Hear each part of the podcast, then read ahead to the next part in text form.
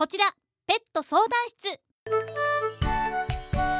皆さんの大切な家族の一員である犬や猫などのペット。でも病気のこと予防注射のことしつけのことなどなどきちんと見てあげなくてはならないことって本当に多いですよね。そこでこの番組では伊丹市のお隣尼崎にある動物病院兵庫ペット医療センターの先生方にご出演いただきペットに関するあんなことやこんなことといった悩みをズバリ解決していただきます。この番組をきっかけに皆さんとペットの関係がより幸せなものになっていただければ嬉しく思います。この番組はどこよりも優しくどこよりも親切に飼い主様とペットの幸せをサポートする兵庫ペット医療センターの提供でお送りします。始まりました。こちらペット相談室。この番組ではペットに関する困りごとや相談事をまるっと解決できるような情報を皆さんにお届けいたします。前回はマダニといういわゆる外部寄生虫についてお話しいただきましたが寄生虫というのはペットの体の中にも寄生する内部寄生虫という種類もあるんだそうです。今回はその内部寄生虫と予防対策について兵庫ペット医療センターの獣医師の先生にお話を伺います。兵庫ペット医療センター獣医師の今野春菜先生です。今野先生よろしくお願いいたします。よろしくお願いします。さてまずは今野先生内部寄生虫というのはどのようなものか教えてください。はい、えー、内部寄生虫とはあの小腸や大腸などといった消化管内ですとか、はい、あとは血液の中に寄生するようなあの内部に寄生する虫のことです。はい、いわゆるまあ内部に寄生する。はい、ただこの内部寄生虫に関する情報を調べてみるとフィラリアという名前をよく目にします。このフィラリアについてどのような寄生虫なのか教えてください。はい、えフィラリアは蚊が媒介するそうめんのような形をしている寄生虫になるんですけれども。蚊が媒介するんですね。はい蚊になります。でまあその寄生虫を保有している蚊がペットに吸血するときに血液を介して感染します。はい、はい、そのフィラリアに寄生されてしまうとどのような病気にペットはなってしまうんでしょう？まあ、ペットに感染しますと、まあ、血液を介してワンちゃんの肺動脈ですとか心臓に寄生をしてきます。ですので、まあ、心不全ですとか血液循環が悪くなってきて他の臓器の障害が出てきたりとか、はい、っていうことで命に関わってくる病気になります。肺動脈や心臓に、はい、うわそれは本当にあの命に関わって時にこう心不全などで突然亡くなってしまうなんていうこともあるわけなんですね。はいわかりました。フィラリアは恐ろしい病気を引き起こす寄生虫だということなんですね。まあ、そういったフィラリアの恐ろしい病気の寄生虫以外にも内部寄生虫というと種類がいろいろとあるかと思うんですが私たち飼い主が知っておいた方がいい種類を他にもいくつか教えてください。はい。当院付近の地域ですと消化管内に寄生するものとしては海虫などといった紐状の虫ですとか、はいまあ、あの飲みですねを飲み込むことで寄生してしまうようなウリザネ常駐と言われているきしめんみたいないわゆるそのちょっとそのごま粒みたいになってしまうような虫ですとか、はい、あとはその肉眼的では本当に全く確認できないようなコクシジウムジアルジアとかっていったあの原虫が比較的多く見られます。はい、はい、肉眼では確認できないくらいも小さかったりということなんですね。そうですね。とても小さな虫になりますので、あのまあ便の見た目だけではどうしてもわからないっていう状態ですね。はい。そしてそれらが引き起こす病気というのはどういったものになるんでしょう？はい、と基本的にはあの嘔吐ですとか下痢といったような消化器症状がほとんどになるんですけども、まあ、中にはやっぱり下痢をしすぎてしまうことで成長障害ですとか貧血ですとかっていうような症状も引き起こします。はい、命にこう関わるというような症状になることもあるんでしょうか？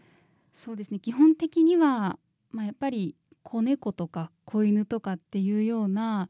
あの比較的免疫機能がまだ完全に発達していない子で発症することがほとんどですので、はい、やはりまあそういう子がかかってしまうことで栄養失調で亡くなってしまうとかっていうことは十分ありますね。なるほどあのフィラリア以外だから大丈夫というわけではなくてやはりそういう免疫力の小さなこう子犬だったりがかかると命に関わってしまうこともあるということなんですね。はい私たち飼い主が日頃意識しておきたいというペットの寄生虫予防対策これはどのようなものがあるんでしょうか？はい、と先ほどもあのお話ししたんですけれども大体の寄生虫の発症が子犬や子猫に多いので、はい、まあ、その成犬ですとか成猫っていうような場合は通常の症状が出ないことの方が多いです。はい、ですので、まあ、そのどこから寄生するかがどうしてもわからない感染症になってきますので、定期的な駆虫による寄生予防というのを強くお勧めします。うんなるほど定期的にこう予防をしておくということになるわけなんですね。はいそうですね、うんあの寄生虫による感染症が疑われるペットの症状というとこれはどういう症状をしたらあ寄生虫だな感染症だなと思えるんですか？そうですね。あの症状だけでは正直寄生虫がに感染しているかどうかっていうのは判断がとても難しいんですけれども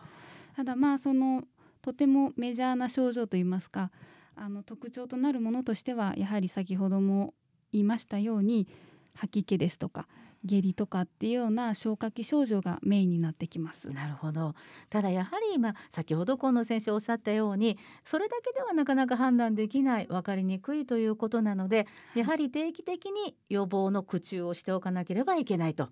そういうことになっていくわけなんですね。はいそうですね。さて大切な可愛いペットに寄生して怖い病気を引き起こす内部寄生虫なんですが飼い主である私たち人間にも感染することもあるんでしょうか？と十分にあります、はい、でまあ、特にお子さんで多いあの症状になるんですけれども、ええ、海中ですとかあの甲虫とかっていうのは、まあ、先ほども言った紐状の虫などの寄生虫を駆除していないような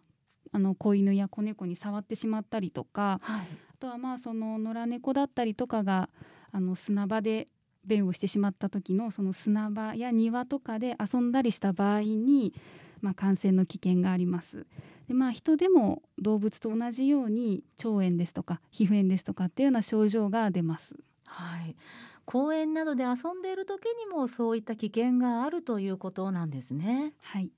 でそういったまあ症状あの下痢ですとかいろんな症状が出るということですが人間の場合はそこまでこう重いことにはつながらないんでしょうか？そうですねあのそこまで重い症状になることはないんですが、まあ、やはりあの症状として発症してしまうのがお子さんに多いということなので、まあ、そのお子さんの場合もやはり下痢のしすぎで栄養失調でっていうような場合も中にはありますので、十分注意していただいた方がいいかなと思います。わかりました。もう抵抗力、免疫力が落ちてしまうということもありますもんね。はい。先ほどペットの寄生虫予防対策予防薬で駆虫というお話が出ましたがそのペットの寄生虫を駆除する薬というのもあるんですか？はいあります。でまあただあの駆虫薬と予防薬っていうのはすごくまあ似ている成分になりますので、はい、基本的には予防をしていただければ駆虫もできるっていうようなお薬がほとんどです。でまあその現在その駆虫薬に関しては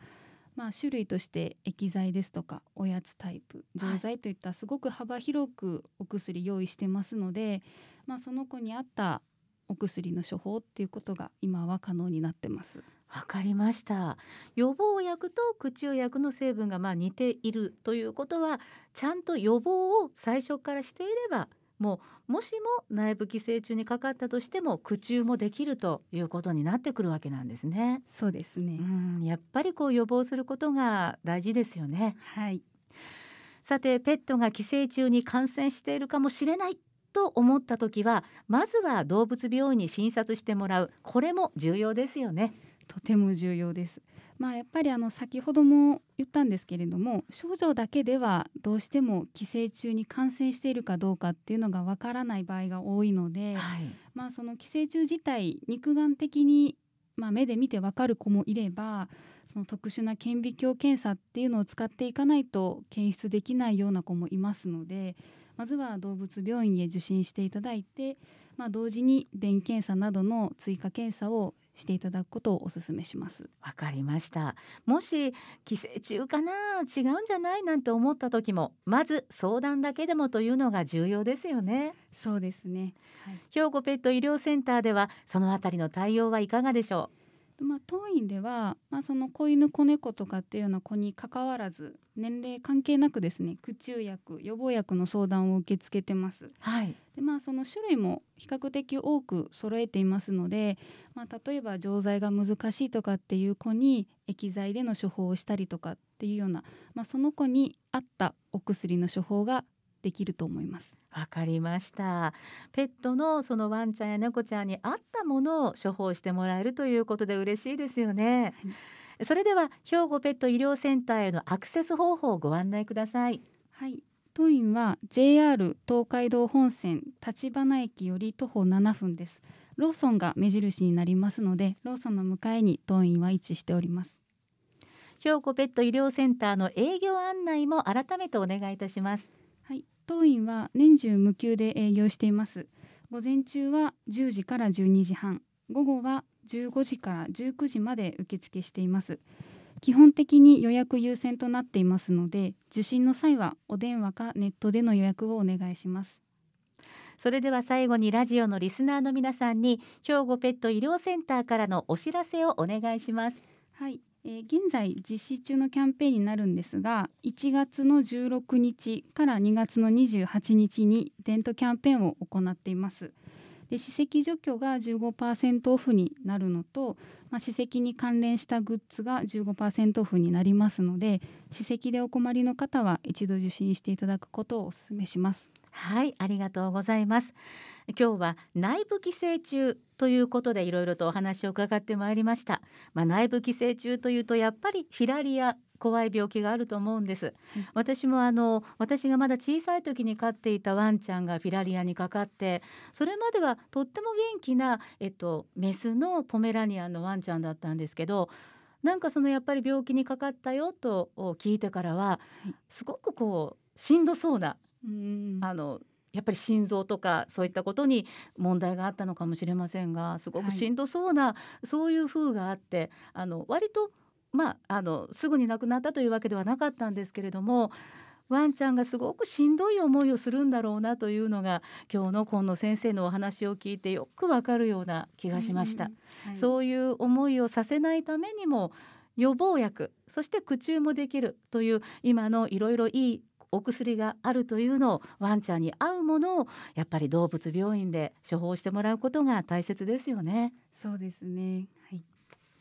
本日は兵庫ペット医療センター獣医師でいらっしゃいます今野春菜先生にお話を伺いました。内部寄生虫についてのお話でした。今野先生ありがとうございました。ありがとうございました。